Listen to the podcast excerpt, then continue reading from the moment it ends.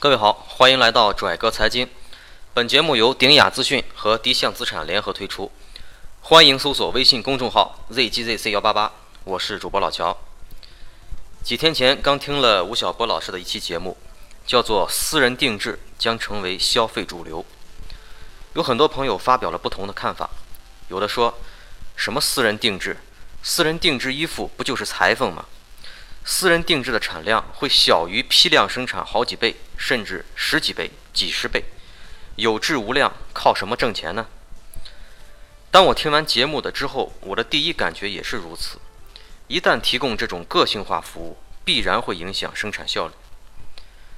但是经过一段时间的思考，老乔改变了这种想法。听过我上期节目的朋友应该知道，在金融业发展的初期。美国、英国、日本等发达国家都有一个混业监管阶段，叫做自然混业监管。中期才出现了分业监管，再后来又发展成现在的混业监管，叫做自发混业监管。同样是混业监管，前期和后期的性质显然是不一样的，因为它所对应的市场市场发展程度是不同的。再比如，我们的共产主义会实现自由平等。但我们上学时，政治历史老师就讲过，原始社会也曾出现过自由平等，而显然这两者的自由和平等也是不一样的。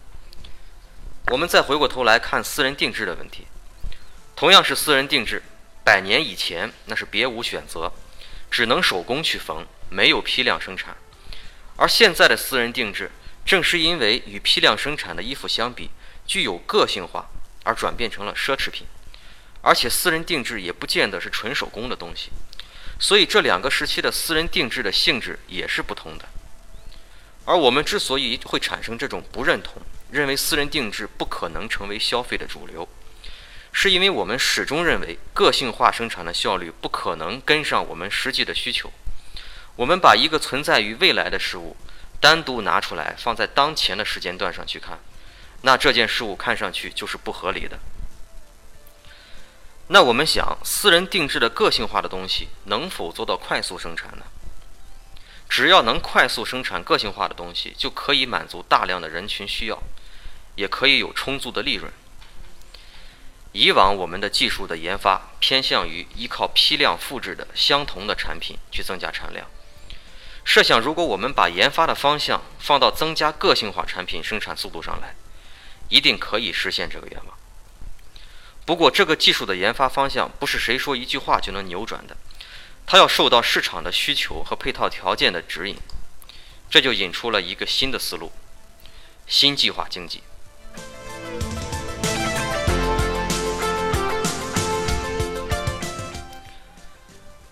我们知道，新中国早期实行过计划经济，根本原因在于生产力低下，产品供给不足，需要国家统一做出分配计划。尽最大努力保证最基本的供给，然后在供给逐渐充足以后，实行了市场经济。在市场经济中，我们的生产者根据对市场的判断进行批量生产，再在市场的各个区域寻找各个经销商，由经销商去对接消费者，消费者从中选择自己需要的产品。那在这个市场经济的链条中有几个特点：第一，在生产者和消费者之间隔着一个经销商，为什么需要经销商呢？因为生产者和消费者之间始终受到地域的限制和信息传播能力的限制，需要有大量的人员去扩散信息和分配产品。第二，由于信息传播能力所限，生产者不能准确地获知消费者的需求细节，往往不能对市场做出准确的判断。所以很多时候，生意做得好不好，不在于产品的质量，而在于对市场供求关系的判断。第三，随着生产力的不断提高，批量生产能力越来越强，供大于求的情况越来越严重，一不小心就生产多了，库存成了卖方实现利润的障碍。我们现在拿旧的计划经济和当前的市场经济比一下，前者是供小于求，卖方的地位高。买方处于被动选择的地位，后者逐渐发展为供大于求，买方的地位得到了提高，有了更多的选择，买方的需求也越来越被重视。而随着互联网和物流的快速发展，市场模式开始出现新的变革，分为两步。第一步，生产者跨过经销商，直接和消费者对接，实现了消费者对产品的快速选择，能够及时的获取消费者需求，从而精确的制定生产计划。而这一步已经开始迈出。比方说，VR 技术已经开始进入人们的视野，有希望实现网上立体数据的采集。第二步，就在未来一段时期，当个性化产品的生产效率提高到一个阶段之后，就能够保证生产者有足够的利润。比方说，将 3D 打印的工作效率提高若干倍。而经过上面的两步发展之后，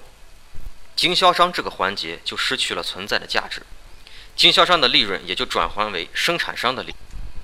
被砍去的经销商产生裂变，转变为新的生产商或者物流，整体社会的生产效率得到了提高，市场竞争从价格竞争转到对接消费者需求上来，所以你看。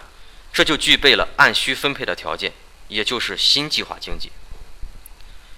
习近平在十一月份提出了供给侧改革，